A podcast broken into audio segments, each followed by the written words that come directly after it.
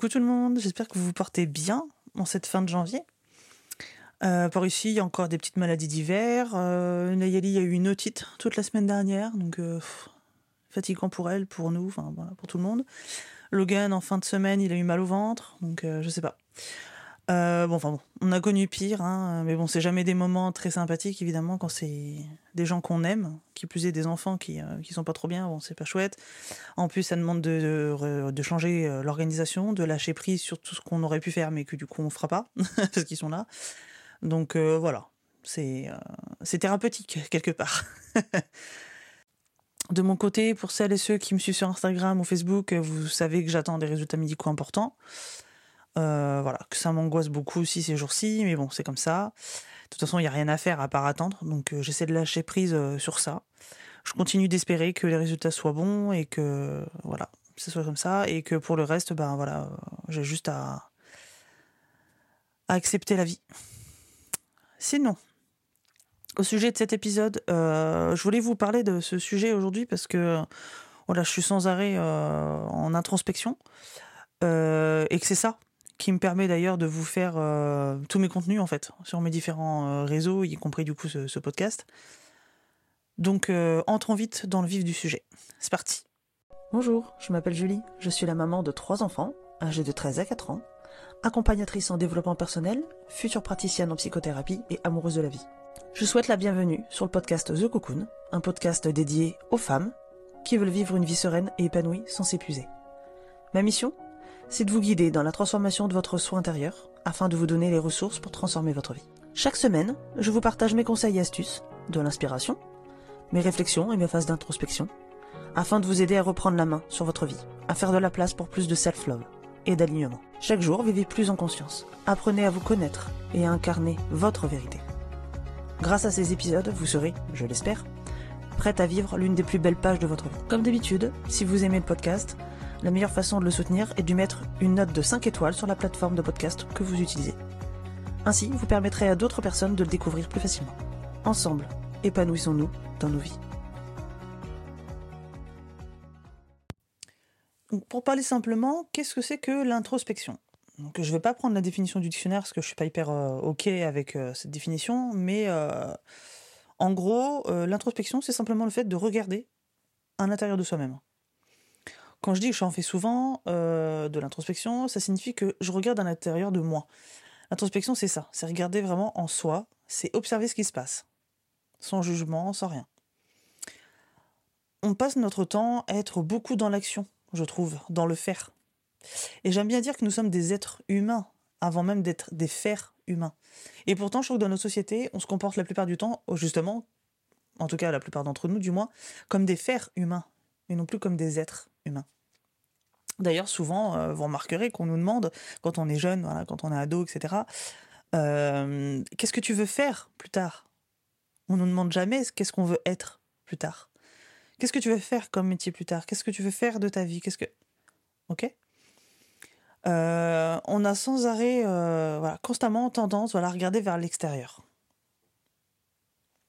On regarde ce qui se passe dans la société, euh, les risques qu'il y a à l'extérieur, en fait, le regard des autres, par exemple, etc. Quand on a un problème, la première chose qu'on a tendance à faire, je sais, euh, vraiment observez-vous et vous verrez, euh, ou observez, si c'est plus facile pour vous, les autres autour de vous, et vous verrez que c'est- majoritairement comme ça que ça se passe. Quand on a un problème, la première chose qu'on a tendance à faire, c'est trouver la raison à l'extérieur de soi. À qui appartient la faute? On regarde à l'extérieur et finalement, je pense qu'on fait pas assez la même chose en regardant à l'intérieur de soi-même, alors qu'en réalité, tout part de soi. Le monde à l'extérieur dans lequel on vit, c'est simplement le reflet de notre intérieur. D'ailleurs, en développement personnel, on parle souvent d'effet miroir, vous savez. Euh, parce que justement, ce qu'on expérimente, c'est simplement le, le miroir de ce que l'on vit à l'intérieur de nous-mêmes. On ne peut pas transformer le monde extérieur si on ne se transforme pas nous-mêmes à l'intérieur, si on ne transforme pas notre monde intérieur. L'introspection, quelque part, c'est prendre ses responsabilités, en fait. C'est arrêter de tout le temps regarder à l'extérieur et de trouver des raisons, des causes à nos problèmes, ou à nos réussites d'ailleurs, à l'extérieur. C'est regarder à l'intérieur de soi pour trouver tout ça. Si vous tapez le mot introspection sur Google ou n'importe quel autre euh, moteur de recherche, vous verrez qu'il est dit que c'est une analyse. de ce qui se passe à l'intérieur de soi. J'aime pas trop le terme analyse, parce que je me rends compte que la plupart des gens, d'ailleurs moi la première, je dois le faire aussi, c'est sûr et certain que ça m'est arrivé, que ça m'arrive encore, que ça m'arrivera encore potentiellement de le faire, peut-être moins maintenant, mais ça peut aussi m'arriver de le faire. On a tendance à se dire que l'introspection, c'est analyser le moindre petit truc qui se passe à l'intérieur de soi. On commence à, à intellectualiser la moindre chose, que ce soit nos comportements, ceux des autres, nos blessures, nos pensées, etc. Et je trouve que on intellectualise énormément les choses et on en vient trop à vouloir tout décortiquer et on complique au final les choses. Là où ça voudrait plutôt être quelque chose de doux et naturel. Je vous donne un exemple. Parfois, on a tendance à se dire ma relation elle a échoué, ça s'est mal passé avec mon conjoint ou ma conjointe. Euh, je vais analyser tous les comportements que j'ai eus, tout ce que j'ai fait ou pas fait, tout ce que j'ai dit ou pas dit, et qui font que euh, mon conjoint ou ma conjointe est parti.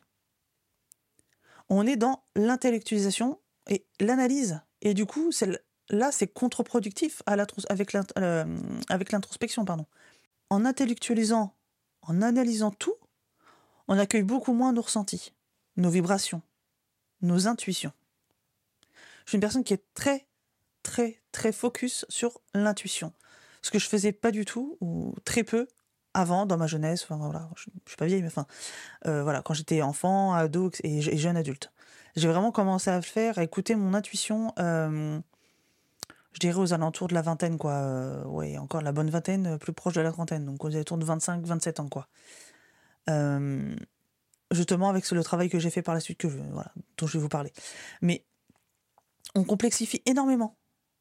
Et c'est un peu le contraire de ce qu'on veut en pratiquant l'introspection, en fait. Quand on intellectualise et qu'on n'accueille pas, on n'arrive pas à transformer les choses qui nous arrivent. À force d'intellectualiser, on peut facilement se mettre la pression, déjà, euh, de ne pas accueillir et de ne pas accepter nos comportements, les comportements voilà, qu'on a eus. Euh, ces fameux comportements sont là pour une bonne raison. Si on a fait ou on n'a pas fait telle ou telle chose, il y a toujours une bonne raison, même si sur le coup, euh, on ne voit pas toujours. Ils sont peut-être le reflet d'une blessure, d'une croyance profonde ou d'une croyance limitante qu'on a. Si on, intellectualise pardon, et qu'on n'accueille pas, on a beaucoup de mal à faire vraiment notre introspection. Pourquoi est-ce que je dis que lorsqu'on on analyse, on peut souvent avoir tort? En fait, faut pas oublier que le cerveau humain est très très bien conçu, hein, comme je vous le dis euh, très souvent dans les vidéos, dans les, dans les épisodes de podcast, euh, sur Instagram, etc. Il est incroyable. Enfin, vous savez, je vous le savez maintenant, mais je suis fasciné par le cerveau humain. C'est donc voilà, il est très bien conçu. C'est un peu euh, comme un ordinateur qui contrôle tout notre corps. Vous savez. Euh, notre ego, du coup, est très fort et c'est très souvent lui qui nous dirige aussi. L'ego, c'est cette partie, vous savez, de nous qui a envie de s'identifier à quelque chose. Donc il est très développé évidemment à l'adolescence il commence déjà dès, tout petit. Hein, euh, c'est ce qui nous permet de nous identifier à quelque chose, qui nous permet d'avoir des opinions. On a souvent euh, tendance à avoir le Lego comme quelque chose de, mauvais, de négatif. Et euh, c'est pas hyper juste en fait au final. parce que voilà, il nous permet finalement d'avoir quand même nos opinions, comme je viens de vous le dire. Il est aussi très utile, mais il est aussi très fort. Et il a tout le temps besoin de s'identifier du coup à tout. C'est aussi ce qui nous permet d'équilibrer notre mental de trouver notre place dans la vie et dans la société, par exemple. D'où le fait que je vous disais qu'il y a encore deux secondes là, que chez les adolescents, c'est quelque chose qui est très développé, l'ego, parce qu'il y a cette forte euh, besoin d'appartenance à un groupe. Si vous connaissez des ados ou vous vous rappelez de votre propre adolescence, vous remarquerez que les adolescents ont besoin de beaucoup voir leurs amis, d'avoir déjà beaucoup d'amis, et pas juste un ami, hein, mais d'en avoir même plusieurs, généralement, hein, bien sûr, il y a toujours des exceptions, mais globalement, un adolescent a vraiment besoin d'avoir un cercle d'amis, un groupe d'amis, de le développer et c'est vraiment euh, le focus de sa vie, quoi. C'est vraiment euh, le, point central de sa, vie. Quand il va revenir du collège, du lycée, et que vous lui demandez alors ça a été aujourd'hui les cours, il va vous répondre oui, j'ai parlé avec telle ou telle, personne, qu'est-ce qu'on s'est bien marré avec telle ou telle personne? Il va pas venir vous parler du cours de maths. En tout cas, pas tout de suite. Peut-être que ça viendra au fur et à mesure dans la conversation, mais de prime abord, clairement, ce ne sera pas le cas. Ici, moi, je le vois bien avec mon aîné, euh, qui a 13 ans, qui va verser, verser 14 là au mois de septembre, mais c'est exactement ça. Et pourtant, elle a des résultats excellents à l'école. Donc c'est même pas qu'elle s'en fiche des cours, hein, elle adore ça. Mais sa priorité, quand elle y va, c'est vraiment l'ego qui est développé et donc ce besoin d'appartenir à un groupe et donc d'avoir des amis. Euh, quand on fait notre introspection et que l'on fait beaucoup d'analyses, notre ego a très envie de s'identifier au moindre petit truc qu'on veut apprendre. Il veut tout le temps s'identifier à la moindre étiquette qu'on va lui donner. Pour vous donner un exemple, les blessures de l'âme. J'en parlerai peut-être dans un autre euh, épisode. Notre ego aura envie de s'identifier à une de ces blessures et il va y rester bien bien collé. Hein. L'ego pardon, a besoin d'une étiquette. Quand on introspecte et qu'on analyse et intellectualise beaucoup trop, on va en trouver des étiquettes. Comme par exemple, ah, elle est vachement gentille, ah, elle est drôle, elle est bavarde, elle est intelligente, elle est nulle en maths, ah, elle est hautaine ou elle est timide, etc. On trouvera tout le temps des cases, on se donnera tout le temps des noms pour tout. Je suis sûr que ça vous parle. On aura besoin de créer des cases et des étiquettes. C'est humain et c'est normal. Moi aussi je le fais, hein, sans m'en rendre compte. Hein. Mais il faut juste en avoir un peu conscience en fait. Quand on intellectualise, en suranalysant, on a tendance à vouloir s'attribuer telle ou telle blessure. Et c'est sûrement vrai, mais à partir du moment où l'on se met une étiquette, automatiquement, c'est beaucoup plus difficile, plus difficile pardon, d'en sortir. Quand on se persuade qu'on est, bah, justement, comme je le disais tout à l'heure, je sais pas, euh, nul en maths, bien bah, c'est du vécu. Euh, toute mon adolescence, euh, même avant d'ailleurs, Julie t'es nulle en maths, Julie t'es nulle en maths. J'étais persuadée que Julie t'étais nulle en maths. En fait, non, j'aimais juste pas les maths. Donc évidemment que j'allais avoir des moins bons résultats parce que je n'aime pas ça, j'avais pas envie d'apprendre. J'ai jamais appris mes tables de multiplication, par exemple, parce que pour moi, c'était quelque chose voilà, que vraiment je, que je détestais. Et en plus, on me disait que j'étais nulle. J'avais pas envie, je, je ne pouvais pas aimer quelque chose dans lequel tout le monde était persuadé que j'étais nulle. Et du coup, je m'étais auto-persuadé que j'étais nulle. C'était donc mon étiquette. La fille nulle en maths. Un autre exemple, il y a quelques mois, j'ai entendu parler du Human Design. Vous savez, c'est très à la mode en ce moment, on va dire. Euh, mais au début, j'étais pas hyper fan de la chose, en fait, parce que euh, y en a beaucoup qui s'en servent comme justement, encore une fois, d'une étiquette. Euh, je vous laisserai faire vos propres recherches sur ce que c'est que le human design. c'est encore l'ego qui a besoin de se mettre une étiquette pour justifier les comportements, les émotions. C'est pour ça que dans l'introspection, moi je vous conseille de faire attention de ne pas trop intellectualiser justement, car l'ego il a et il a envie de s'identifier à tout un tas de choses. Mais on n'a pas besoin de tout nommer. On n'a pas besoin de mettre des étiquettes sur tout, pour tout, pour comprendre les choses. Ça fait très longtemps maintenant que je milite d'ailleurs, euh, en quelque sorte, hein, euh, sur le fait de ne pas mettre des étiquettes aux gens, à commencer d'ailleurs par les enfants. C'est pas par ce biais-là que j'avais commencé à en parler, au risque de figer ces personnes-là, et donc notamment les enfants, dans une case. Et de les freiner dans leur euh, évolution naturelle. J'en ai souvent parlé sur mes réseaux. Enfin bref.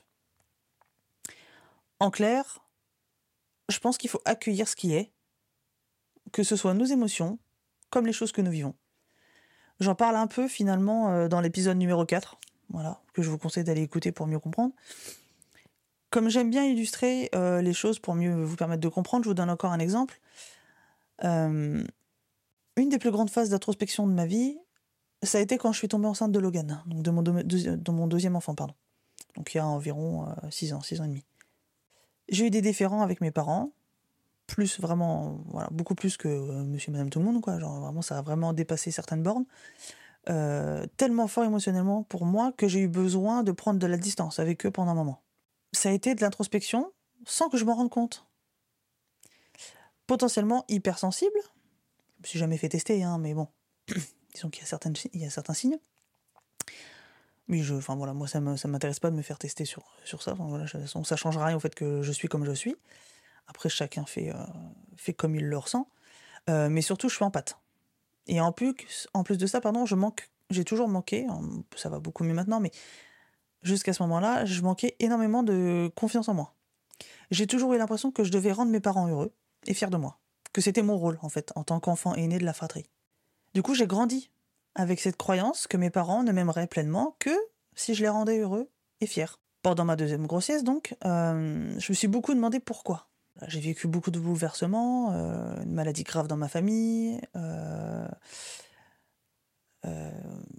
voilà, je perdais une amie également. Enfin, voilà, ça a été très compliqué cette grossesse-là pour moi. Et donc du coup, j'imagine pour mon fils aussi à l'intérieur qui devait tout ressentir.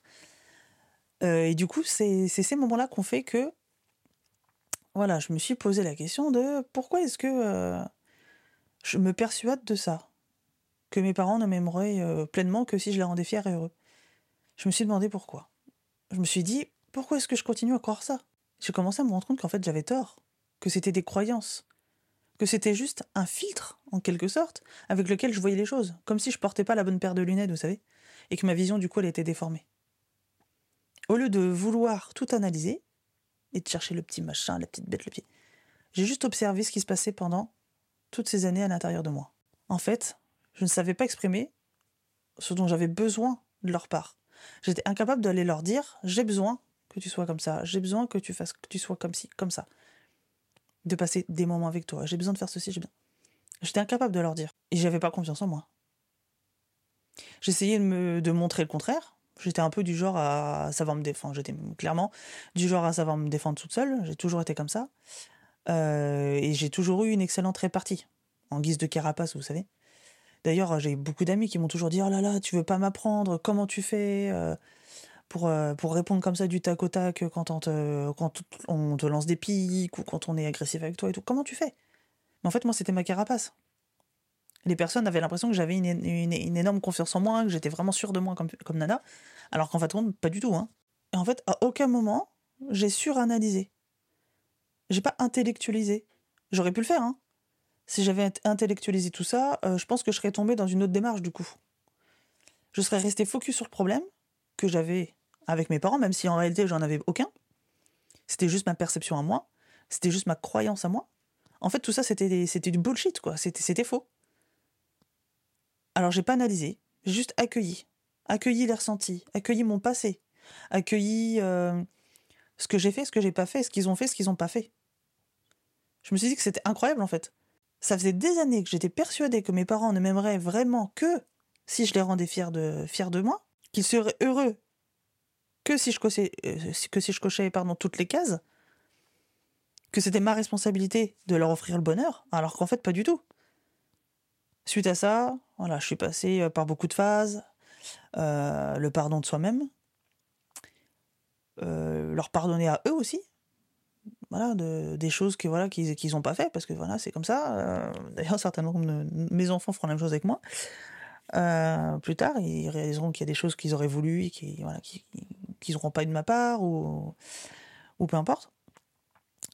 Je suis passé par la phase de compréhension de mes parents. Ah oui, mais je les comprends parce que bah oui, c'est vrai que bon bah là, ils ont pas pu parce que ceci parce que cela. Oui, c'est vrai qu'ils ont pas fait ça mais oui, mais ceci cela. La compassion du coup, euh, la compréhension de moi-même aussi. Tout ça sans, sans intellectualiser le tout. Je me suis rendu compte que j'avais des insécurités par rapport à l'amour aussi. Énormément d'insécurités par rapport à l'amour. Que ce soit le leur, que ce soit celui de, déjà de mon, mari qui était enfin, la personne avec qui je suis aujourd'hui qui était déjà mon mari à l'époque. Des blessures profondes de trahison, d'injustice, etc. J'ai regardé et j'ai vu mes souffrances. Je n'ai pas analysé. Ok? J'ai vu mes souffrances. J'ai constaté. Je me suis dit, c'est ok. Je continue ma route, je fais mon chemin. Je sais que la vie fera en sorte que cette étiquette ne me colle pas à la peau toute ma vie. J'ai confiance en la vie, en moi, en l'univers, qui vous voulez. Maintenant que je les ai vus, elles n'ont plus vraiment du coup de raison d'exister au final. Le fait de les avoir, de les avoir conscientisées, d'avoir, d'avoir, voilà, entre guillemets, mis un mot dessus, de les avoir vus, quelque part, ça les a fait disparaître. D'ailleurs, je vous conseille l'épisode numéro 4 de mon podcast euh, pour approfondir le sujet de l'acceptation, justement. Euh, donc j'espère que vous voyez la différence. L'introspection, c'est pas surintellectualiser, c'est pas tout analyser, tout décortiquer, mais plutôt juste observer, accueillir, être complètement OK avec ce qui est, avec ce que vous êtes aussi, hein. avec ce que, ce que sont les autres aussi. C'est un peu une forme de méditation finalement, car méditer, au final, ça consiste principalement à laisser filer le flot de pensées qui traverse notre cerveau sans tenter de le maîtriser. c'est juste observer et laisser passer. Ça revient vraiment en fait de se donner de l'amour à soi, à se dire tiens, j'agis de telle ou telle manière parce que je me sentais de telle ou telle façon à ce moment-là. Et c'est complètement ok. Je me suis aussi rendu compte pendant mes phases d'introspection que j'avais très mal agi aussi parfois avec certaines personnes, notamment là avec mes parents. C'était très très haut pour moi de voir ça. Hein. Puisque moi, clairement, je, mon, fil conducteur, euh, voilà, dans, mes relations aux autres, c'est le respect. Donc, tout simplement, c'est le fait de prendre du soin des gens, de leur apporter de l'amour et, euh, de la bienveillance. Donc là, je suis tombée d'eau quand même. Mais j'ai pas trop réfléchi en me trouvant des excuses, des étiquettes, etc. J'ai vu que j'avais mal agi par rapport, du moins, à mes propres valeurs. Hein. C'est ce que moi je considère comme, étant quelque chose de, de, de, de, un comportement mauvais. Ce serait peut-être différent, comme je, l'avais dit déjà dans, un, dans une vidéo YouTube, mais le bien, le mal n'existe pas, tout est relatif. Euh, je me suis dit que si j'étais comme ça, c'est aussi que j'avais des insécurités. C'est aussi que j'avais besoin de me donner de l'amour, tout simplement. L'introspection, vous savez, c'est pas une activité à laquelle on s'adonne en mode euh, tiens, vas-y, je vais me poser, euh, tiens, aujourd'hui, je vais, je, je, faire mon introspection. non. Pour moi, c'est vraiment un chemin, c'est un art de vivre, en fait, presque, je dirais. C'est pas une activité. Vous n'allez pas faire une partie, de, c'est une partie de billard, quoi. Ok? Je pense que c'est vraiment un chemin sur lequel on marche pendant un temps, parfois d'ailleurs toute sa vie, ou en fonction de certaines périodes de sa vie. On marche sur ce chemin pour être de plus en plus conscient, consciente de la vie, avec un grand V. Des événements, de ce que l'on est, de ce que la vie est pour nous, de nos croyances, de notre humanité, de notre âme, pour moi, euh, c'est le fait d'être de plus en plus conscient de soi, ouvert d'esprit par rapport à soi et au reste du monde. C'est vraiment ça, en fait, hein, pour moi, l'introspection. Alors, par contre, vu que c'est un chemin sur lequel on apprend un tas de choses, l'introspection, c'est pas facile. Quand je me suis rendu compte que je m'étais inventé toute une histoire, comme je vous disais tout à l'heure par rapport à mes parents et à la relation que j'avais vécue depuis l'enfance, que c'était pas du tout la réalité que j'avais vécue, ça m'a mis énormément de choses. Ça a remis, pardon, énormément de choses en question, en fait, par rapport à mon passé et par rapport à l'amour. J'ai complètement une autre vision aujourd'hui de ce qu'est l'amour, en fait, normalement. Euh, quand j'ai compris certains, certains de mes actes, certaines de mes actions, j'étais persuadée que j'avais bien agi à ce moment-là. Je me suis rendu compte qu'en fin de compte, j'avais mal agi. Que j'avais pas agi en accord avec ma valeur, en fait ça m'a beaucoup, vraiment beaucoup, beaucoup perturbé. J'ai beaucoup culpabilisé. Je me suis senti très mal dans ma peau à ce moment-là. Ça a évidemment fait énormément baisser mon estime de moi. Euh, mais c'est ok. Il faut accueillir et lâcher prise sur le résultat. Simplement laisser agir le processus. Euh, L'introspection, c'est pas un long fleuve tranquille en fait. On va constamment apprendre des choses sur soi, sur la vie, euh, sur tout ce qui nous semblait être, et ça nous montre constamment que rien n'est jamais acquis en fait. Rien n'est jamais définitif. Beaucoup de choses se transforment, évoluent, et ça vient remettre en question beaucoup de croyances, de peurs. Ça nous donne de la puissance et de la force, je pense, pour euh, passer par des phases qu'on n'avait pas prévues. L'introspection, ça m'a fait passer par des phases où je me suis pris de sacrés claques, pour être poli, dans mon ego, justement je me suis rendu compte de différentes manières dont j'avais agi, dont j'avais parlé, euh, que ce soit mes proches ou même peut-être euh, des gens moins proches. J'ai réalisé que j'avais construit des relations qui en fait euh, ne m'allaient pas du tout. Pourtant des relations voilà que j'avais choisies. Hein. et c'est ça d'ailleurs qui a été difficile pour moi à accepter de voir, c'est de me dire ah, la vache, t'as choisi ça comme relation, alors que tu vois dans quel état ça te met aujourd'hui. Tu vois dans quel état tu, tu es en étant dans cette relation-là. Ça t'apporte plus de négatif que de positif, plus de mal que de bien. Et pareil pour mon passé, pour mes parents, pour mon corps, etc. Pendant mon introspection, justement, j'ai réalisé que j'avais des croyances par rapport à mon corps, par exemple, qui n'avaient même plus existé en fait. Aujourd'hui, clairement, je suis plus en adéquation avec, ces croyances-là du tout. Euh, je me rends compte que les raisons pour lesquelles je détestais mon corps avant n'ont plus lieu d'exister en fait faut accepter que l'introspection euh, va vraiment nous remuer de l'intérieur. Voilà, on va être mis voilà, face à, à, nous, à nous-mêmes, à nu.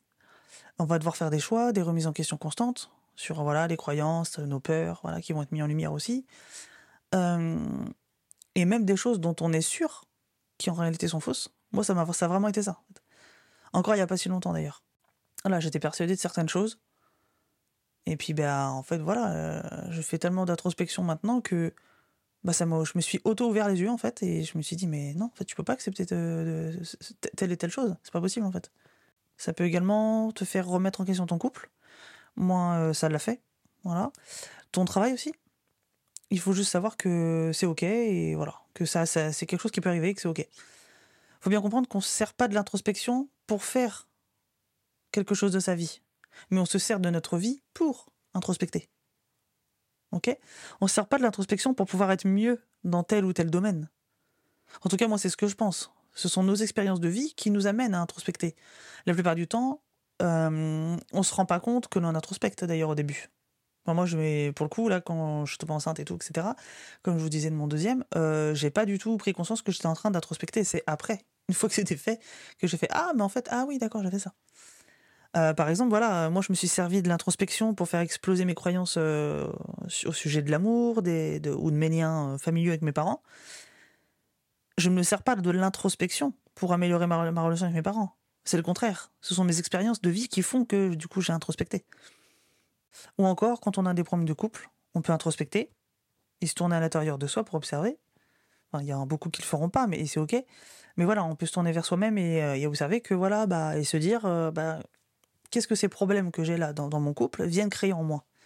Qu'est-ce que je ressens à propos de ces problèmes de couple? Qu'est-ce que ça signifie pour moi? Qu'est-ce que j'accepte? Qu'est-ce que j'accepte pas? Ou encore, voilà, j'ai décidé de, changer ma façon de bosser, par exemple. De plus être dans le salariat, voilà, dans lequel j'étais, j'ai toujours, bah, j'ai toujours été avant. Ça a forcé une introspection dans laquelle, euh, voilà, clairement, je m'attendais pas. Instinctivement, euh, ça m'a complètement retourné vers l'intérieur et je commençais à observer mes croyances. Des peurs que j'avais jamais vues avant, hein, évidemment. Euh, je me suis rendu compte de ma peur d'être jugée, d'être rejetée, d'être incomprise par mes proches en mode, vous savez, euh, oui, c'est pas un vrai métier, euh, euh, t'es qui pour faire ça T'y arriveras pas Parce qu'il y en a un sur je ne sais combien qui arrive. Voilà, pourquoi ce serait toi? Voilà, typiquement le genre de remarque que j'ai déjà entendu enfant. Hein, donc là, voilà, j'ai réalisé que bah, bah tiens, c'est pas, c'est, pas vraiment parti quoi. Ça revient hein, de temps en temps. Euh, donc ça, j'ai remarqué ça quand voilà, j'avais décidé voilà, de, changer de façon de, bosser. quoi. Euh, pourquoi est-ce que nous sommes tous différents? C'est ça que je voulais vous venir à vous dire, mais parce qu'en fait, nos expériences de vie seront soit des leçons ou non pour nous. Il y a des gens qui vont être persuadés que la vie est horrible, etc., et qui vont vivre tout ça euh, comme, comme des catastrophes en fait. Ok? Et il y en a d'autres qui vont vivre les mêmes expériences, euh, le même genre de problématiques, etc., et qui vont en tirer des leçons. Ce sera nous-mêmes, à nous-mêmes, pardon, de nous servir de nos expériences de vie pour introspecter du coup. On a tous la possibilité de faire des, de chaque chose, en fait, qui arrive dans notre vie, un moyen de mieux s'aimer, de mieux se comprendre, un moyen d'avancer vers une vie qui sera plus alignée avec soi-même. Mais voilà, on a le choix de ne pas le faire aussi. Pour tout ce que l'on vit d'ailleurs, que ce soit nos difficultés, nos réussites, euh, notre couple, euh, notre job, etc. On a, on a vraiment la possibilité de retenir une leçon ou d'observer des nouvelles choses à propos de ça et d'en faire une aventure qui nous permette de regarder à l'intérieur de soi du coup. Chaque expérience de vie permet l'introspection. Par exemple, euh, bah voilà, le patron euh, qui parle mal et qui respecte pas, ça c'est du vécu. Hein. Moi j'ai eu un patron comme ça. En mode, bah, c'est moi le chef, enfin toi t'es t'as rien à dire en fait. Tu fais ce que je te demande et puis c'est tout. Et enfin, c'était quasi ça. Hein. Euh, ou bien euh, le SMS aussi, auquel on n'a jamais de réponse. Ou bien un hater sur les réseaux sociaux qui te laisse un commentaire haineux, etc. Toutes les expériences de vie te permettent d'introspecter. Toutes les expériences de vie nous permettent d'introspecter. C'est à nous de voir si on veut le faire ou pas. Et parfois, on le fait même sans s'en rendre compte, comme je vous disais tout à l'heure. Euh, moi, quand j'étais enceinte de mon deuxième et que j'étais. En fait, après coup, du coup, j'ai fait une introspection de, fou. bah en fait, je me suis même pas rendu compte, je me suis rendu compte qu'après, en fait. Quand on introspecte et qu'on découvre un problème, une peur, une croyance intérieure de soi, etc., faut pas se demander pourquoi. Le fait de se demander pourquoi, euh, ça nous fait nous concentrer davantage sur le problème, sur le passé, plutôt que sur ce qu'on peut faire à propos de son présent et de son futur. Plus on va être focalisé sur notre pourquoi, alors que d'ailleurs on trouvera peut-être jamais la réponse, euh, plus ça va nous empêcher de continuer notre route en fait. Ça nous ralentit. Euh, et ça nous piège sur le chemin, ça bloque du coup le futur, quoi, le présent et le futur. Prospecter, c'est pas se dire, oh bah tiens, bah pourquoi j'ai ce truc-là ou pourquoi je l'ai pas. C'est préférable de se dire, ah, je t'ai vu, ok, bah je vais continuer mon chemin. Chaque expérience de vie nous amène à regarder à l'intérieur de nous, comme je vous le disais, et de mieux accueillir ce que l'on est. Mieux vivre notre expérience d'humain et parfois nous réaligner. Ça demande du courage. C'est une invitation à regarder à l'intérieur de soi. J'insiste vraiment sur le fait que c'est pas parce qu'on regarde à l'intérieur de soi-même que l'on est égoïste car ça, je l'ai entendu plein de fois, que ce soit sur les réseaux, que ce soit sur euh, surtout mon entourage. certaines personnes de mon entourage, heureusement, pas tout le monde, mais. Ou parce que bah, je me centrais sur moi, euh, du coup j'étais égoïste. J'ai bien envie de dire que c'est tout le contraire en fait. Parce que pour être bien avec les autres, il faut commencer par être bien soi-même. Ça permet d'être plus en alignement avec qui on est vraiment. Je me rends compte que ça fait six ans et demi que je suis en constante introspection. Ma deuxième grossesse a commencé à me mettre sur ce chemin-là, déjà. Euh, ça m'a fait me poser beaucoup de questions sur moi. Je crois que je me suis jamais autant euh, découverte moi-même, j'ai jamais autant appris sur la vie, sur moi, etc. que euh, depuis que j'ai eu mon fils, en fait. Enfin, depuis que j'étais enceinte de mon fils. Ça m'a fait vraiment observer ce qui se passait à l'intérieur de moi, dans mon corps, mais aussi dans ma famille, dans mon couple, dans la société. J'ai l'impression d'avoir ouvert des nouveaux yeux, en fait, on va dire d'avoir euh, limite, enfin de voir pour la première fois correctement. C'est pour ça que j'ai décidé depuis un an environ de sortir de ma zone de confort maintenant. Pour ceux qui me suivent sur les réseaux, vous êtes au courant. Euh, en tout cas, de temps en temps, ça sert du coup mon introspection. En faisant ça, après, je suis davantage capable de d'introspecter sur moi-même. Quand je reste dans mes acquis, dans mes certitudes, dans mes habitudes trop longtemps, j'ai plus en fait cette ouverture d'esprit, ce regard-là sur moi. J'apprends moins sur moi, du coup, je m'ouvre moins aussi au monde et à moi-même, du coup plus je voyage à l'intérieur de moi, plus je peux donner des choses et aider les gens aussi à voyager à l'intérieur, à l'intérieur d'eux-mêmes et dans la vie. C'est très important pour moi d'être là pour vous tous. L'introspection, c'est très important car elle permet en fait de rester constamment aligné sur la personne que j'ai envie d'être. Je me vois un peu comme un phénix qui fait sa renaissance ou un papillon qui fait son cocon.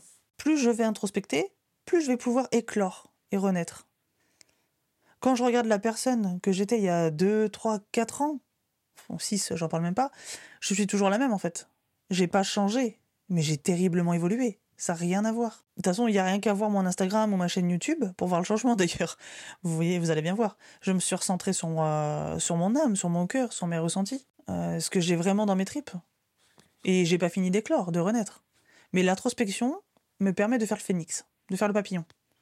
À chaque fois que quelque chose n'est pas aligné avec moi, et que je le découvre, ça me permet de refaire mon cocon, puis de l'embraser, tel un phénix, car elle me sert plus, et m'étouffe dans une identité euh, bah, qui est plus la mienne, quoi, dans laquelle moi j'ai plus envie d'être. C'est dingue parce que euh, assez régulièrement j'ai l'impression de sortir d'un nouveau cocon. Je sens que ça va très vite pour moi ces dernières années, dans mon évolution personnelle, je parle, car il y a énormément de choses qui se remettent en question à l'intérieur de moi, euh, que ce soit par rapport au boulot, à vous, à mon corps, à ma famille, à mon couple, mes relations aux autres, euh, c'est ça pour moi l'introspection. C'est être sans cesse en train de faire un nouveau cocon pour renaître ensuite. Dans la vie, on aura plein de facettes différentes. Même si euh, au final on reste la même personne au fond. L'introspection, c'est savoir se débarrasser des facettes qui nous étouffent, qui nous collent plus à la peau, voilà, qui vont plus avec notre identité, euh, avec l'identité qu'on a au plus profond de nous. Donc l'image du phénix et du papillon, c'est des images qui sont très fortes pour moi. D'ailleurs, je me tâte un petit peu quand même à me les faire tatouer un jour. Euh, j'accepte de me réinventer. J'ai eu la facette étudiante dans le milieu de la petite enfance. Euh, j'ai eu celle euh, qui bosse en restauration, j'ai eu celle de la maman célibataire. Aujourd'hui, voilà, je suis très développement personnel, accompagnement des femmes. Dans un an ou dans cinq ans, j'aurai certainement une nouvelle facette peut-être. D'ailleurs, vous le voyez sur Instagram, le blog ou encore YouTube, j'ai changé de l'identité visuelle. C'est quelque chose que je fais une fois de temps en temps, alors pas trop souvent quand même parce que bon voilà, professionnellement parlant, c'est pas c'est pas ouf de faire ça, mais c'est pas super, mais euh, voilà, moi j'ai besoin, parce qu'en fait j'évolue, donc je veux que mes réseaux évoluent avec moi. L'introspection, c'est euh, accepter constamment de se débarrasser d'anciennes choses qui ne nous conviennent plus, et de les purifier pour rester alignés sur notre vérité, et alignés à la personne que l'on est réellement au fond de nous. Et aussi pour rester sincère et honnête avec notre âme. Alors comment faire pour introspecter, vous allez me dire Parce que c'est bien gentil tout ça, le blabla, mais vous, vous voulez de la pratique. Euh, bah, la bonne nouvelle, c'est que vous êtes déjà en train d'introspecter si vous écoutez déjà voilà, mes épisodes de podcast. Euh, vous avez déjà introspecté en fait. À chaque épisode, ou seulement à certains, vous avez peut-être eu des déclics. Vous êtes peut-être posé des nouvelles questions. Vous vous rendez compte de, choses à propos de vous ou du monde. Chaque épisode que vous écoutez est une introspection. Si un de mes épisodes vous a fait déjà réaliser certaines choses à propos de vous, vous êtes déjà en train d'introspecter. Je vous le rappelle, l'introspection n'est pas une activité. On n'est pas en train de parler de faire euh, une partie de ping-pong là. Mais c'est bien un chemin sur lequel on marche. Je suis convaincu que si vous écoutez mon podcast, vous êtes déjà en train d'introspecter. Vous l'avez déjà fait, du moins. Vous n'avez pas à bosser. Introspecter et faire un travail sur soi, c'est pas exactement la même chose. Vous n'avez pas à vous poser et à vous dire allez hop, tiens, euh, je me pose, je prends mon petit carnet et j'écris. Vous n'avez pas à vous torturer, à tout analyser, à tout intellectualiser, au contraire. Il y a beaucoup trop de personnes qui se posent mille questions différentes en tout genre. Je sais pas qui je suis. Je sais pas ce que je veux. Au final, ces personnes se figent et elles font rien. Entre guillemets, hein, le rien. Euh, c'est une intellectualisation et une suranalyse.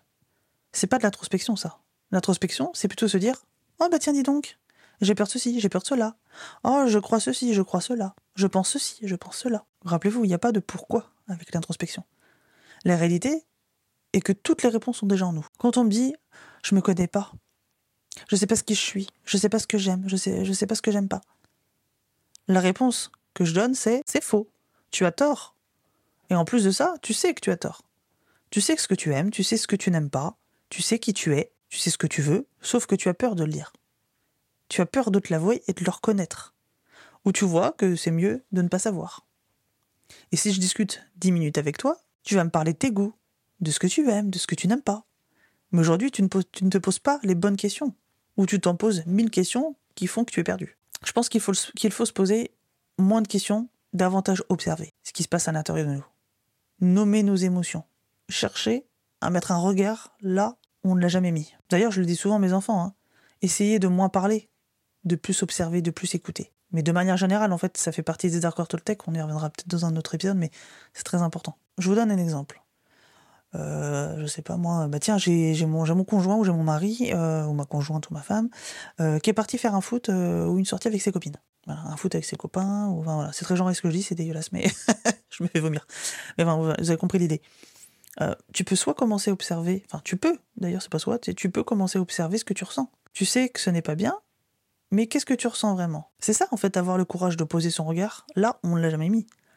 Se poser des bonnes questions, c'est arrêter de se demander pourquoi. On va plutôt se dire qu'est-ce que je ressens? Qu'est-ce qui est là? C'est quoi? Comment j'ai fait pour en arriver là? Quand on me dit euh, Julie, comment tu fais pour avancer? Pour encore sourire après ce que tu as vécu euh, pour ton dernier accouchement D'ailleurs, celles et ceux qui n'ont pas suivi, je vous invite à écouter l'épisode précédent, l'épisode numéro 7.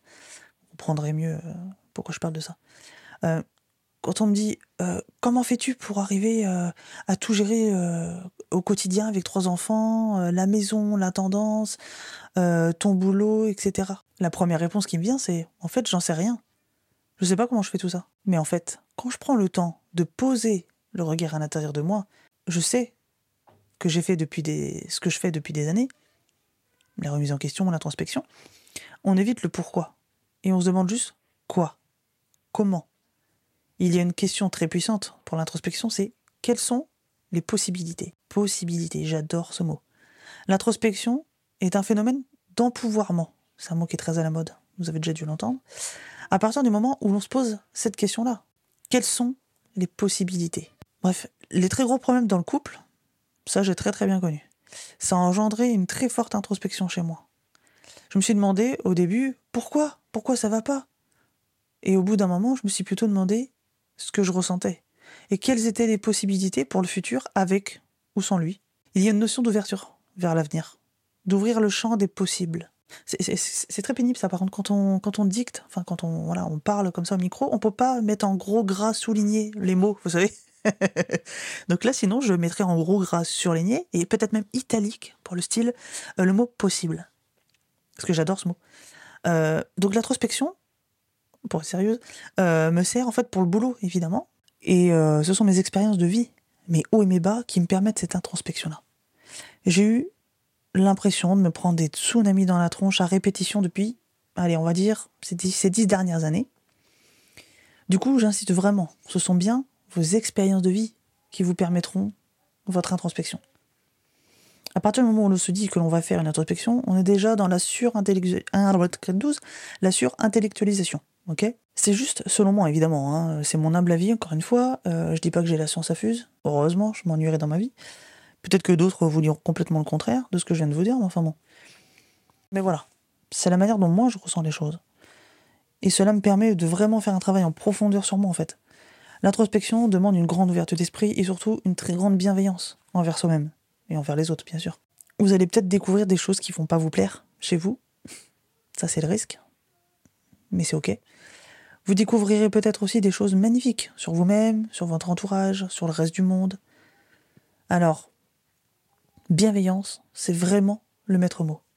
Ok? Cet épisode est très important pour moi parce que, en fin de compte, je crois qu'il résume euh, tous les épisodes que j'ai pu faire avant. Et peut-être même euh, ceux que j'ai pas encore fait d'ailleurs. Donc euh, voilà, tout ce que je partage avec vous, mon objectif, voilà, mon but, c'est vraiment de vous faire vous poser des questions c'est uniquement en faisant son introspection que l'on change son monde intérieur. Mon podcast, ma chaîne YouTube, mon Instagram, ce sont que des comptes d'introspection. Je serais vraiment ravi d'avoir vos retours. Voilà. Euh, de vous voir noter ce podcast. Surtout, n'hésitez pas, partagez-le. Je pense que ce serait vraiment intéressant pour qu'on puisse diffuser ce message. Euh, je vais vous laisser sur ces belles paroles.